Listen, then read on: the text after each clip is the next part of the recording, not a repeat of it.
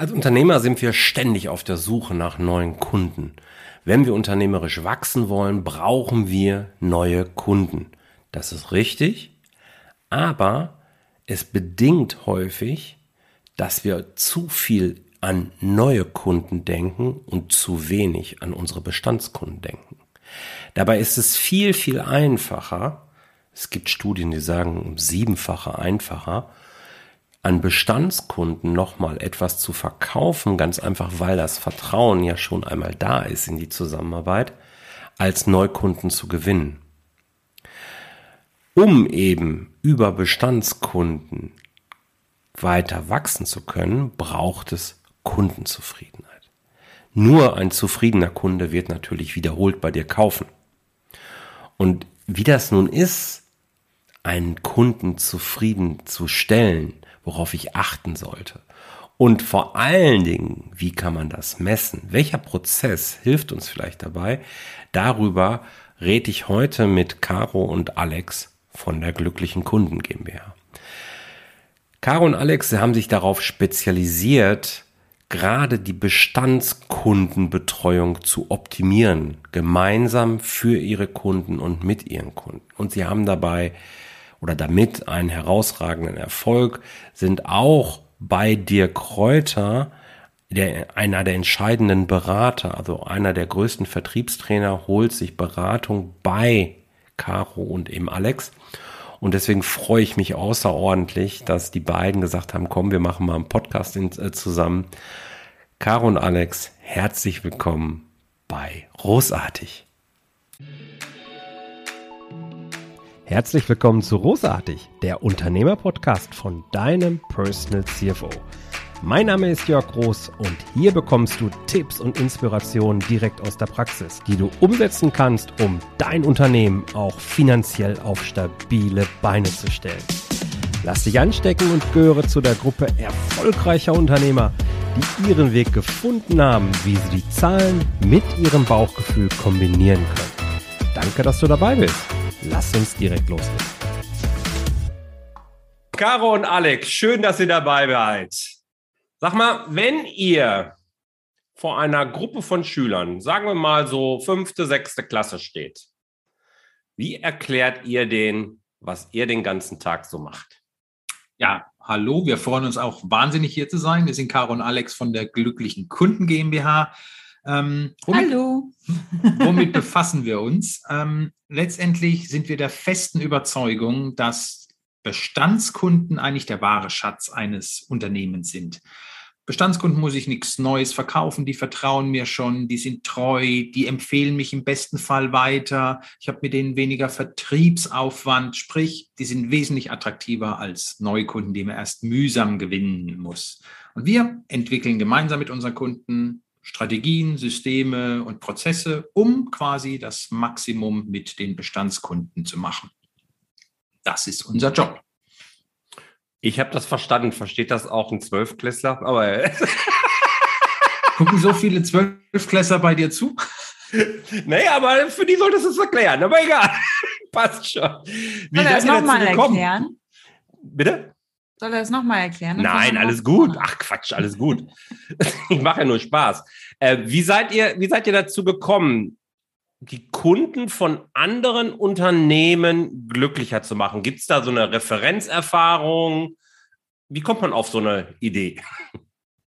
Ja, also letztendlich, ich habe während meines Informatikstudiums schon viele Jahre im Kundenservice gearbeitet, also Telefon- und E-Mail-Support gemacht. Ähm, dann haben wir selber einen Handwerksbetrieb übernommen, obwohl wir beide keine Handwerker sind. Und wir haben dann also diesen Betrieb insgesamt fünf Jahre geführt. Und in dieser Zeit haben wir dann festgestellt, dass wir ähm, mit unseren Kunden einfach sehr, sehr gut umgehen können. Das heißt, wir haben ähm, keine Probleme mit Rechtsanwälten, Gerichtsprozessen oder sonst irgendwas oder nicht mal, dass die Kunden Geld zurückhalten, oder die Rechnung kürzen oder ähnliches. Und im Gespräch mit anderen Handwerkern zum Beispiel haben wir eben mitgekriegt, was die alles für Probleme haben. Also für uns war das so eine völlig neue Welt, dass man so Probleme haben kann mit Kunden, weil wir hatten sie nicht. Und so haben wir dann überlegt, okay, warum haben wir sie nicht? Also was funktioniert bei uns besser oder anders? dass es bei uns so gut läuft. So, Mhm. und daraus entstand dann letztendlich die Idee, wie können wir anderen Unternehmen helfen, ähm, ihre Kundenzufriedenheit und damit vor allem auch ihren alltäglichen ähm, ja, Berufsalltag besser zu gestalten, ähm, damit es denen einfach auch mehr Spaß macht. Ah, sehr schön. Ne? Also das Ziel ist es letztendlich, mehr Spaß auf der Arbeit zu haben, aber eben diese ganzen Probleme, diese Beschwerden und das alles deutlich zu minimieren. Es wird immer Beschwerden geben und es wäre auch völlig falsch, wenn man sagen würde, nee, das ist, Klar. äh, ne, also man muss alles für den Kunden, nein, musst du nicht. Ne? Aber großteils ist es zumindest so hinzubiegen, ja. Mhm.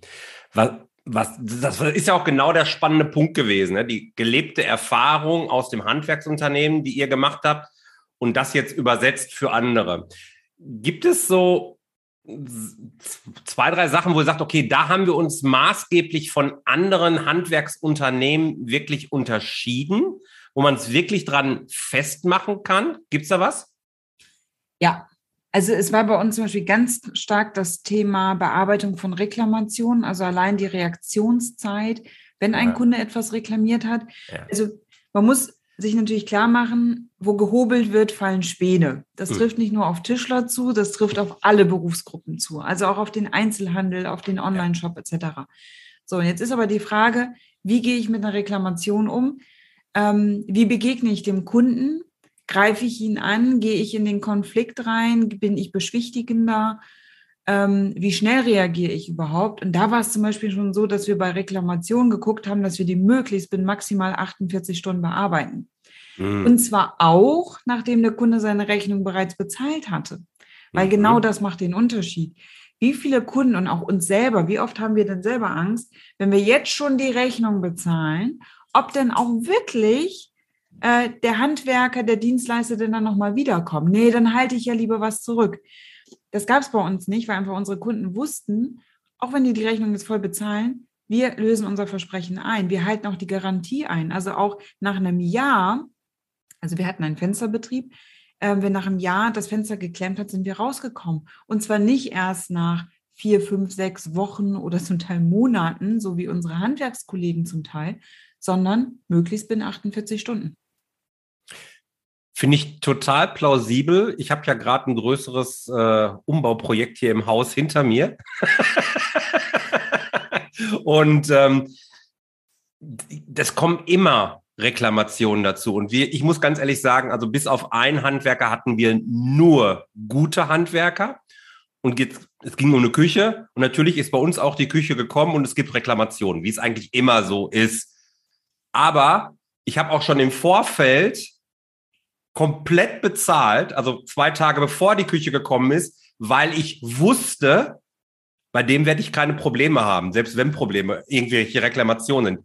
Was ist das Geheimnis? Wa- Was hat, was habt ihr gemacht, damit das, dass das bei euren Kunden auch so war? Und warum, warum ist es bei anderen Handwerkern nicht so? Ich meine, das baut sich ja irgendwie zwischenmenschlich auf. Also so war es jetzt bei mir mit dem Küchenbauer. Aber wie, wie war das bei euch? Was ist so der Punkt gewesen, warum die Kunden euch vertraut haben? Ich habe es vorhin schon ein bisschen angesprochen. Letztend, letztendlich ähm, fast alle Unternehmen oder ganz viele Unternehmen setzen auf das Thema Neukundengewinnung. Ja. Social Media Marketing, um Neukunden zu gewinnen und so weiter und so fort. Und fokussieren sich rein darauf. Alle ihre Prozesse sind darauf ausgerichtet. Und was dann da hinten passiert, nämlich nach einem Verkauf, dann ist der Kunde ja kein Neukunde mehr, sondern Bestandskunden Mhm. das, das lassen die komplett außer Acht. Das ist, und das ist wirklich, wirklich schade. Du hast jetzt gerade eine Empfehlung für deinen Küchenbauer ausgesprochen. Ja. Wenn ich jetzt gerade eine Küche bräuchte, würde ich sagen, "Mm, mm, wie heißt der denn? Und ah ja, der hat keinen Cent für diese Werbung jetzt ausgegeben, die du gerade gemacht hast Ja. Günstiger komme ich doch gar nicht an Neukunden. Und wenn ich dorthin gehe und dann habe ich doch schon halb gekauft, weil ich weiß, naja, bei dem Jörg, da hat, er- da hat er gute Arbeit geleistet. Der Jörg hat sogar im Voraus bezahlt und es war alles perfekt. Da, da, da ist auch der Preis keine entscheidende Rolle mehr. Nein. Der steht ihm nur noch irgendwo an, an, an zweiter, dritter Stelle. Und das ist leider so in vielen Unternehmen, dass sie sich rein auf den Neukunden fokussieren und den Bestandskunden leider, leider außer Acht lassen, wobei es viel einfacher wäre. Ja. Ich finde das so schön und es war nicht abgesprochen, dass du jetzt den Preis nochmal reinbringst, weil das sage ich meinen Kunden ja ganz häufig. Alle sagen dann, ja, ich muss im Preis so weit runtergehen, sonst kriege ich keine Aufträge und deswegen kann ich keine Gewinne machen. Und ich sage immer, das ist totaler. Bullshit. Kannst ja. den Preis vermutlich verdoppeln und man holst dir immer noch die Kunden, wenn der Rest drumherum halt eben stimmt. Man kann man kann nicht einfach die Preise verdoppeln, logisch, aber wenn der Rest drumherum ist und dann gehört so etwas dazu, ähm, dann kann ich das eben machen, dann kann ich auch deutlich mehr Gewinn machen. Bestandskunden. Ja, hm? ja, ja, Caro, nee, bitte. Ja, und ich finde, das hat sich jetzt gerade auch noch mal in den letzten zwei Jahren hat noch mehr gewandelt. Ja. Wir sind in so vielen Bereichen jetzt umgeben von Problemen. Ähm, na, also Corona, die Corona-Pandemie hat viele Probleme mit sich gebracht. Erst diese Lockdowns, das heißt Existenzbedrohungen, mhm. für viele Eltern großen Stress, weil sie auf einmal die Tagesbetreuung der Kinder übernehmen mussten und nebenbei arbeiten. Dann Lieferengpässe ähm, bei Produkten, ausverkaufte Produkte, also nicht nur Klopapier, Nudeln und so weiter, ne, sondern auch jetzt in der Industrie ist vieles nicht lieferbar. Ähm, jetzt der Ukraine-Krieg und so weiter. Das heißt, wir sind ja in unserem privaten, persönlichen Alltag mit so vielen, ja, ich sage jetzt mal Problemen und Herausforderungen und einfach auch Sachen, die uns nerven, äh, beschäftigt, dass es doch einfach schön ist, wenn ich irgendwo eine Dienstleistung kaufe oder irgendwo ein Produkt kaufe, dass ich halt vollumfänglich, ich sag mal, betüdelt werde als Kunde. Man muss es jetzt nicht übertreiben, aber wenn ich dann einfach ein gutes Gefühl habe und selbst wenn dann Probleme wieder auftauchen, also noch ein Problem? Mhm. Dass man dann halt sagen kann, ähm, ja, aber die haben sich darum gekümmert. Die Firma hat was getan. Ich musste mhm. mich nicht kümmern. Ich war aber informiert. Ich wusste, was jetzt wann passiert und so weiter. Und das ist halt einfach das Entscheidende. Ne? Also dem, den, mhm. Kunden wirklich diese Last aus dem Alltag zu nehmen und auch wenn Probleme auftauchen, entsprechend gut damit umzugehen. Ja, schön, dass du das nochmal klargestellt hast. Ähm, da vielleicht auch nochmal aus meinem letzten Projekt. Das fängt aus meiner Sicht nämlich bei der Angebotsabgabe durch den Handwerker schon an. Ich habe mich beispielsweise einem Elektriker den Auftrag gegeben, der deutlich teurer war als alle beiden anderen. Also ich habe mir drei Angebote reingeholt, total vergleichbare Leistungen, haben alle das gleiche angeboten und der war einfach ein paar hundert Euro teurer, also bei irgendwann einer Summe von 3000 Euro oder sowas. So, also wirklich signifikant.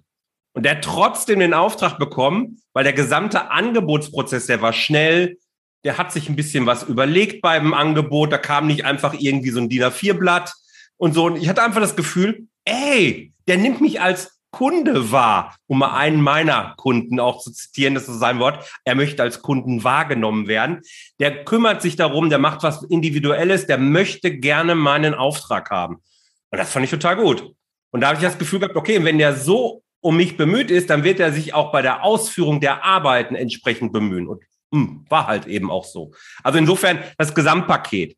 Also Bestandskundenpflege, das hat ja dann auch ganz viel damit zu tun, meine Kunden zufriedenzustellen. Jetzt ist ja ein bisschen das Problem, wie kriege ich das wirklich getrackt, ob meine Kunden zufrieden sind? Ich meine, wir kennen das alle aus dem privaten Umfeld. Wenn sie meckern, die Kunden, das bekommen wir mit. Und ansonsten heißt es fast schon, nicht gemeckert ist gelobt genug. das heißt, wenn es wirklich gut gelaufen ist, ich glaube, dann sagen ganz viele einfach auch nichts. Und dann habe ich ja als Anbieter, als Handwerker, völlig egal, auch als Dienstleister, irgendwie das Problem, so rauszubekommen, hm, sind meine Kunden wirklich zufrieden? Was meint ihr? Kann ich Zufriedenheit meiner Kunden wirklich messen oder bleibt es ein Gefühl?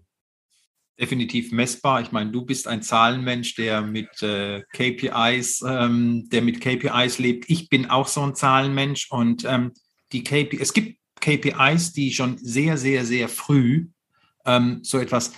Das Thema ist einfach, ähm, wie oft kauft ein Kunde wieder? Also wenn diese Zahl, wenn ich die messe über einen gewissen Zeitraum und diese Zahl verändert sich, im schlimmsten Fall nach unten, dann weiß ich, irgendwas läuft schief. Mhm. Wenn die Zahl sich nach oben entwickelt, weiß ich, ähm, Anzahl der Neukunden. Wir haben, äh, oder es ist, es ist relativ einfach. Ich brauche da auch keine große Umfrage zu machen, sondern wenn ein Neukunde kommt, ihn einfach zu fragen, wie sind Sie denn auf uns aufmerksam geworden? Und wenn er sagt, ja, mein Nachbar, der Herr Müller, der hat gesagt, hier bekomme ich ne, das und das ganz besonders, ja, dann weiß ich, okay, ähm, da sind offensichtlich zufriedene Kunden. Ähm, klar, KPIs sind was Mathematisches, die muss ich, äh, die muss ich tracken, die muss ich in irgendeine Art von, von Tool hineinbringen, um sie quasi messbar und auswertbar zu machen. Aber ähm, letztendlich, ja, es ist definitiv gut messbar. Ja, Kennzahlen ist ein herrliches Thema. Genau. ist auch eigentlich ganz häufig das Einstiegsthema, weswegen Kunden sich bei mir melden. Ja, deswegen gibt es ja auch mal einen kostenlosen Hörkurs zum Thema Kennzahlen, weil meistens sucht man immer richtig Kennzahlen. Ja. Und ähm, ich sage immer, ja, Kennzahlen sind gut, sie kommen aber nicht ganz am Anfang, sondern sie kommen, wenn alles rundherum aufgebaut ist und dann messen wir das Richtige. Weil die meisten Unternehmen machen das, machen aus meiner Sicht immer den Fehler, die bauen sich ein Kennzahlenblatt auf, da stehen dann 30 Kennzahlen drauf und das zeigen sie mir dann auch ganz stolz. Und dann kommt immer so meine vernichtende Frage, und was macht ihr mit den ganzen Zahlen? Äh, ja, wir gucken uns die an. Ah ja, schön. ja. ja, und das, darum geht's halt eben. Ich glaube, hm, nicht nur mir wird es so gehen. Wenn ich an das Thema Kundenzufriedenheit messen denke, denke ich nicht in erster Linie an Kennzahlen, die mir mehr oder weniger über Bande, und so wäre ja auch das Beispiel, das du gerade gesagt hast, sehr gut signalisieren können, ob meine Kunden zufrieden sind oder eben nicht, sondern sie denken an eine Umfrage, die man mhm. stellt. Ja. Die berühmte Kundenzufriedenheitsumfrage, die man keine Ahnung, wie oft im Jahr, wie oft überhaupt machen sollte. Ist das eine gute Idee? Oder sagt ihr Kundenzufriedenheitsumfrage, ach nee, lass mich in Ruhe? Also, du hast es gerade quasi schon so ein bisschen selbst beantwortet. Mensch, Ach, du könntest bei uns anfangen. ähm, eine Kundenzufriedenheitsumfrage steht ja ganz am Ende eigentlich des Sales Cycles. Ja. Oftmals ist es da vielleicht aber auch schon zu spät. Ähm, das heißt, ich brauche, ich brauche quasi den Mittelweg ich muss von am Anfang der Prozesse ja schon ähm, irgendetwas tun, um im Verlauf des kompletten von Erstkontakt bis hinten zum Abschluss, bis hinten quasi zum After Sales Dinge messbar zu machen. Wie gesagt, und Kundenzufriedenheitsumfrage steht dummerweise ganz am Ende des Sales Cycles. Da kann schon ganz viel schiefgelaufen sein. Da können schon x Kunden abgesprungen sein, weil sie mit irgendeiner Leistung oder mit irgendeinem Prozess nicht zufrieden waren. Die kriege ich ja gar nicht mehr. Das ist das Dumme. Sind ja, leider ist es bei uns in der Bevölkerung relativ häufig, dass die Kunden, wenn man sie fragt, bist du zufrieden, sagen, äh, Klassiker im, Restaurant. Und hat es geschmeckt? Ja. Und es hat nicht geschmeckt. Was sagt der Kunde in sich rein? Boah, war echt mies hier, aber ich komme mich halt einfach nie mehr wieder. Den erreiche ich nie mehr. Ja. Ich muss ihn also sehr viel früher abholen. Und deshalb ist die Umfrage, ja, sie ist ein wichtiges Thema, aber ich muss den Kunden sehr viel früher quasi in den Dialog reinkriegen. Okay, dann hau raus. Jetzt bin ich gespannt. Ja, das macht Sinn. Ich habe tatsächlich bis jetzt gedacht, okay, ja, ich kann diese Kennzahlen erheben, aber das ist irgendwie über Bande. Aber ich muss halt eine gewisse Menge an Kunden haben und lerne dann für die neuen Kunden. Du hast völlig recht, die erreiche ich nicht mehr. Ich habe die ersten Bestandskunden verloren. Und ihr sagt jetzt, es ist aber möglich, während des Kundenbearbeitungsprozesses Prozesses, ähm, die Kundenzufriedenheit zu messen, um gleichzeitig den bestehenden Kunden gerade noch zufrieden zu stellen. Was sollte ich machen? Wie sollte ich vorgehen? Soll ich? Ja. Letztendlich, es ist ein Dialog. Und es führt ich weiß, es ist ähm, für viele Menschen nicht ganz einfach, in einen direkten Dialog mit ihren Kunden zu gehen oder mit ihren Interessenten. Das ist so ein bisschen so wie das Thema Kaltakquise. Und wenn ich jetzt noch jemanden frage, wie zufrieden er ist, dann kriege ich ja vielleicht eine von Latz geknallt und der sagt, er ist unzufrieden. Da habe ich jetzt ja auch Angst davor. Ähm, es ist aber, es ist ein ganz einfacher Dialog. Der Dialog geht am Anfang schon so beim Erstkontakt. Wir hatten das vorhin jetzt bei der Küche. Ähm, es ist echt krass. Man kriegt manchmal das Feedback, wenn man einfach nur fragt, was erwarten Sie von Ihrer Küche? Was wünschen Sie sich von Ihrer Küche? Und das Gegenüber sagt, Sie sind der Erste, der mich fragt. Die anderen haben alle, die anderen haben alle einfach gemacht. Die haben mir da so einen Plan gezeigt und, ein Angebot hingelegt und dann, die haben mich gar nicht gefragt, ob ich ein Side by Side will, sondern die haben den da einfach rein. Hm. Ähm, das ist ganz am Anfang, da geht es schon los. Und hm. ähm, womit unsere Kunden ganz, ganz gute Erfahrungen machen, ist, äh, indem sie, das kann auch ein bisschen automatisiert sein, über ein, ein Video, ein WhatsApp-Video beispielsweise, das man dem Kunden schickt. Also sehr viel persönlicher. Nicht über eine Massenmail, nicht über ein, du kennst diese Karten, die in, in, in Versandkartons drin liegen. Hier bewerten sie uns. Das hat leider, weil es, wir, wir wollen alle immer mehr Individualität. Hm. Wir wollten als, als Individuum behandelt und betrachtet hm. werden. Und deshalb ist es, wenn ich jemanden mir die Mühe mache, ein persönliches Video aufzunehmen. Hallo Herr Müller, wunderbar, ähm, und schick ihm das per WhatsApp, ähm, dann wird der wesentlich zu umfassender und, und genauer antworten weil es ist so ein bisschen Hohl- und Bringschuld. Ich mache ihm, ne, ich mache mir eine Mühle und dann wird er sich auch Mühe machen. Und da muss ich keine 100 Kunden fragen, von denen sowieso nur fünf antworten. Da suche ich mir lieber fünf oder zehn raus und zack. Also so ein bisschen auf das Gesetz der Reziprozität dann auch spielen. Genau dieses sagen, Wort versuche okay, ich zu vermeiden, weil es kann ich nicht so gut. Bitte? Bitte was? Auf dieses Wort versuche ich immer zu vermeiden, weil das kann ich nicht so gut aussprechen. Ja, jetzt, ich bin gerade mal richtig stolz auf mich. Also es wird eine richtig geniale Woche. Ich habe es unfallfrei rausbekommen. Nein, also ähm, ich mache die Erfahrung auch und tatsächlich spiele ich das auch genau so bei mir in der Kundenanbahnung.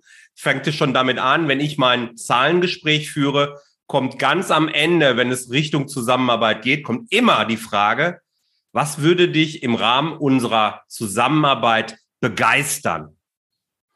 Was wäre das, wo du sagst, boah, damit rechne ich eigentlich gar nicht, aber das wäre mega genial.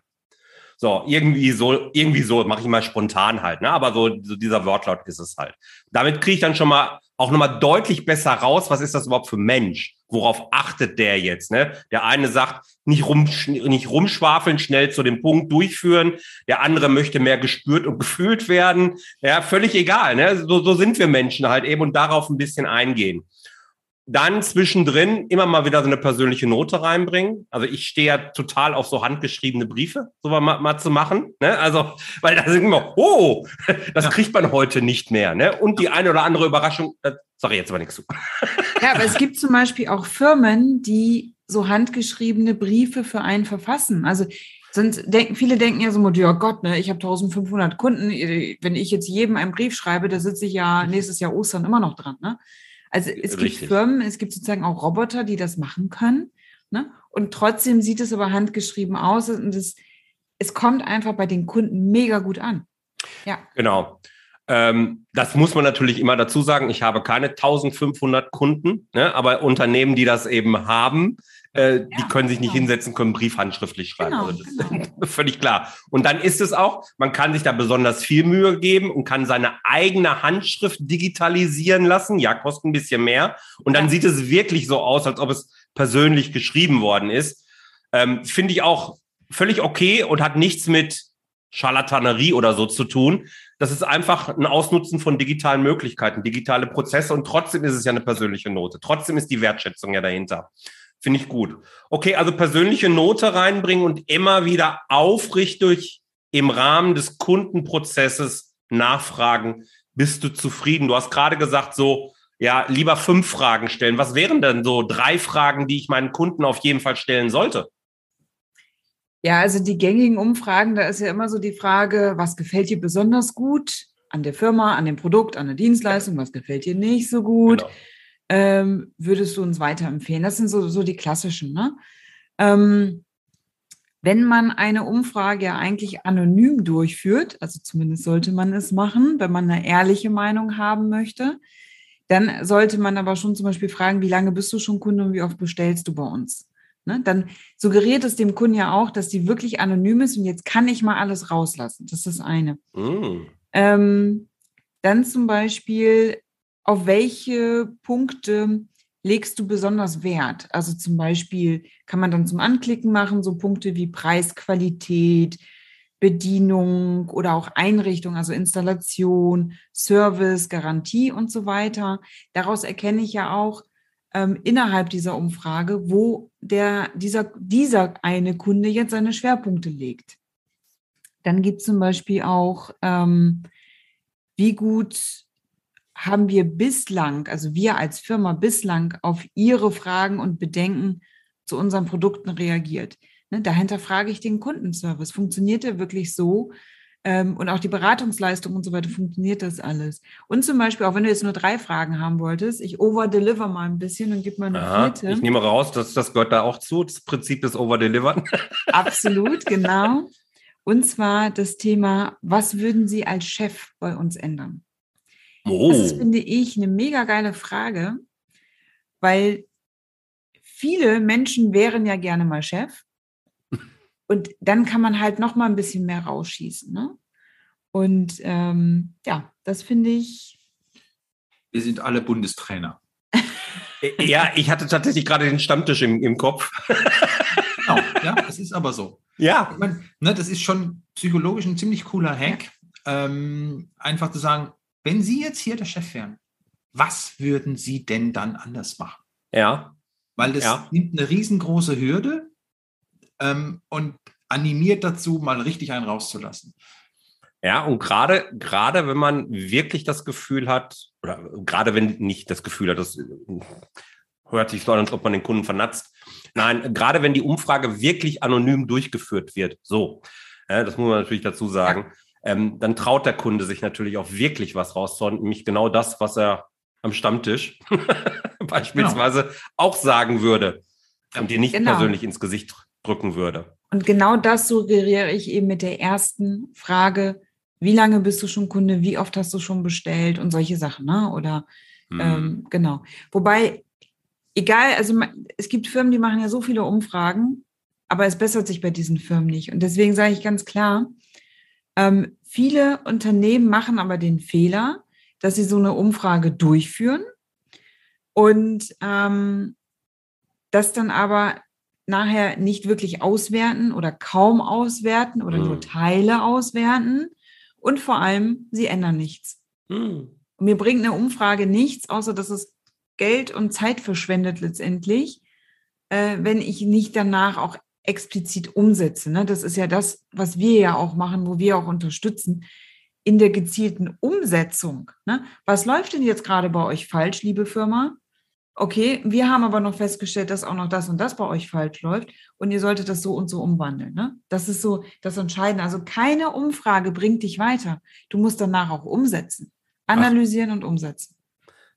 Welch, welche überraschende Erkenntnis. Ich bin so gerade wieder so dankbar. Wir hatten das mit dem Kennzahlenblatt gerade schon. Da ist genau das Gleiche halt eben. Ne? Ja. Werden ganz viele Zahlentapeten erstellt, aber wenn du daraus nichts ableitest, selbst wenn du was ableitest, also das aber nicht umsetzt, wird sich nichts verändern, weil erst die Umsetzung bringt eine Veränderung mit sich. Ja. Ja, das, das ist halt so.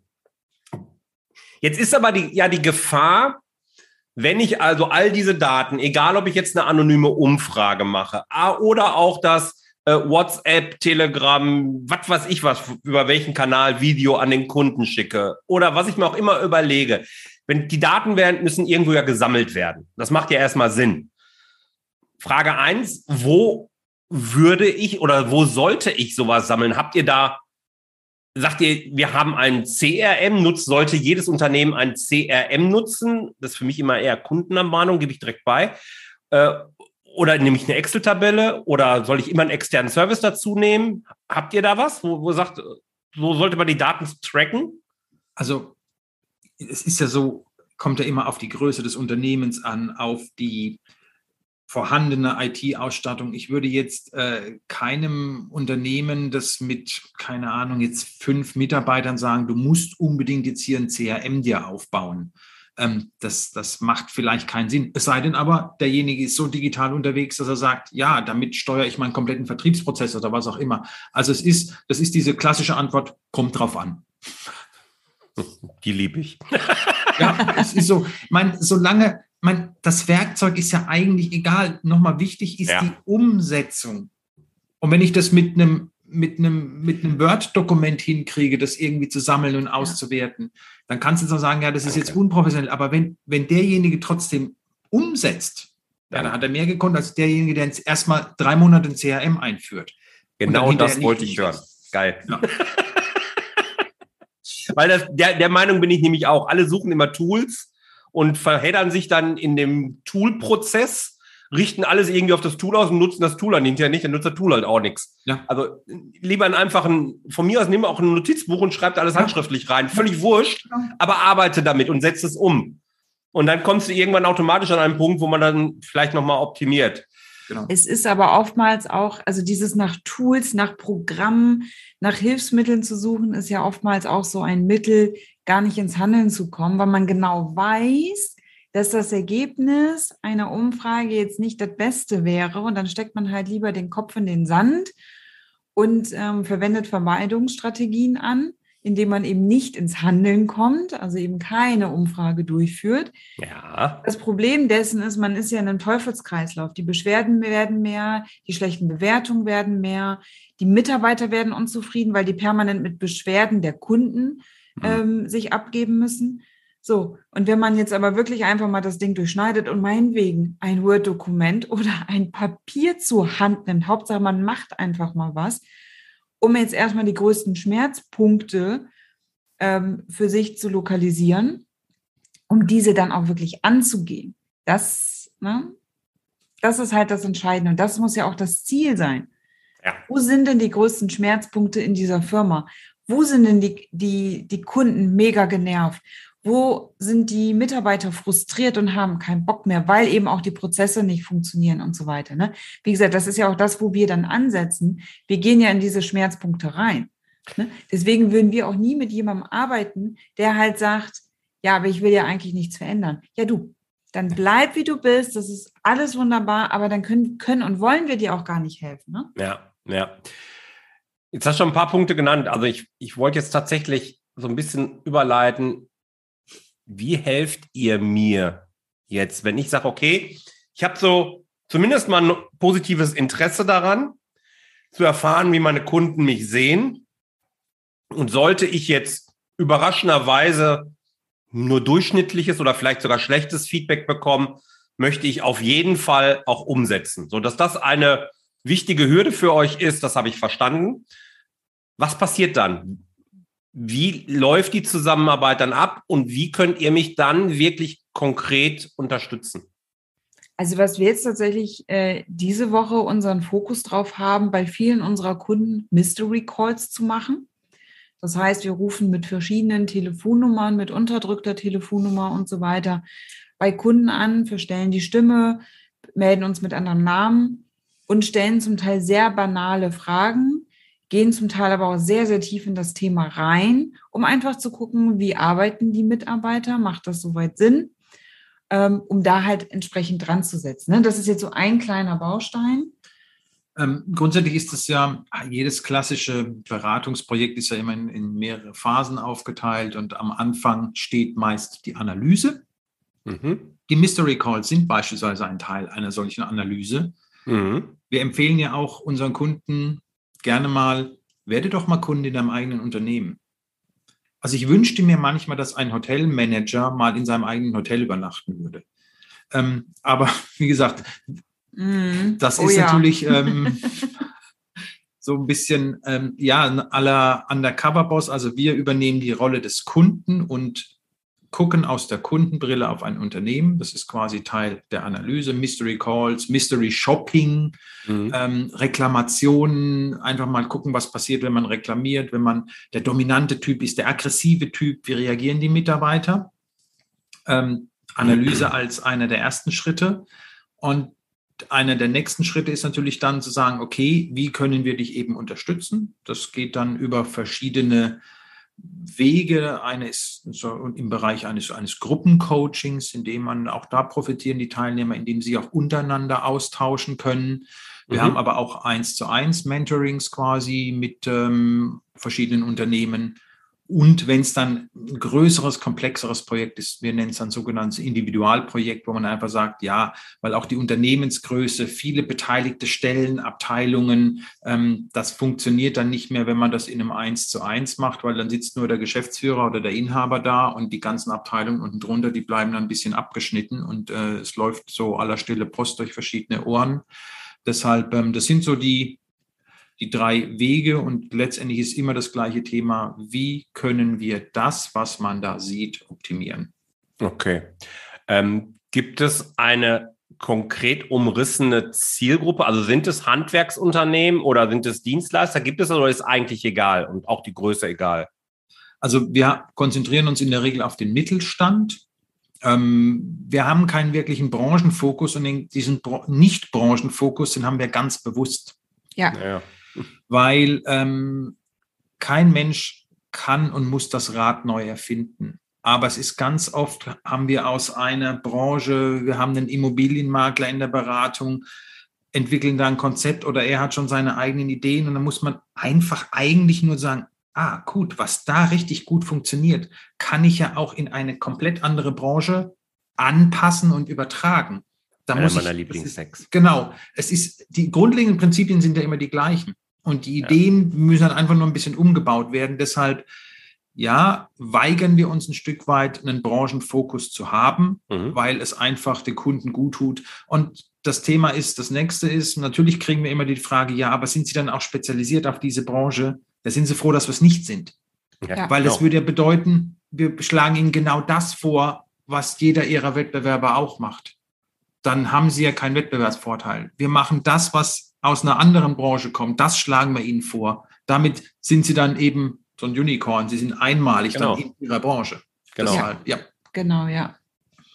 Ja, ist absolut einer meiner absoluten Lieblingshacks, andere Branchen sich rauszusuchen und zu gucken, was machen die Besten dort und dann ja. nicht sagen, ah, das geht bei mir aber nicht, hm. sondern eher die Frage stellen, wie könnte das denn auch bei mir funktionieren? Ganz genau. Und dann vielleicht einfach mal eine Woche drüber nachdenken. Ja, ja, ja. also, und da können so viele schöne Sachen passieren und Erkenntnisse hervorkommen, die ja wirklich einen Wettbewerbsvorsprung dann auch bedeuten. Genau. Ähm, ja, absolut klasse. Ja, und das Ding ist, wir gehen natürlich mit absolut offenen Augen durch unsere Welt.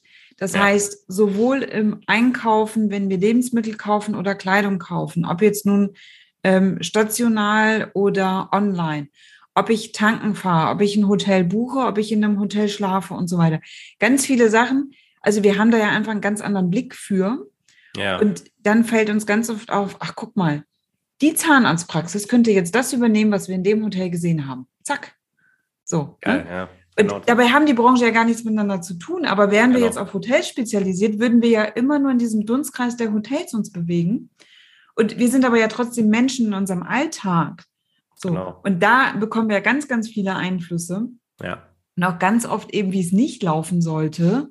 Ne? Und für uns ist dann sofort schon im Kopf, ah, guck mal, hätte die Verkäuferin jetzt das und das gemacht. Ne? Oder hätte die Friseurin jetzt das und das gesagt. Dann wäre das so und so. Ne? Ja, ihr übernehmt nicht die blinden Flecken, die die Unternehmen ja selbst haben. Ja. Und vor allem selbst kennen, sondern wir decken ja auch gerne noch andere auf. Geil. So, und ich bin mir total sicher, der eine oder andere sitzt jetzt hier und sagt, boah, die beiden sind nicht nur sympathisch, sondern die haben es auch noch drauf. Ähm, wo kann der interessierte Zuhörer denn am besten zu euch Kontakt aufnehmen?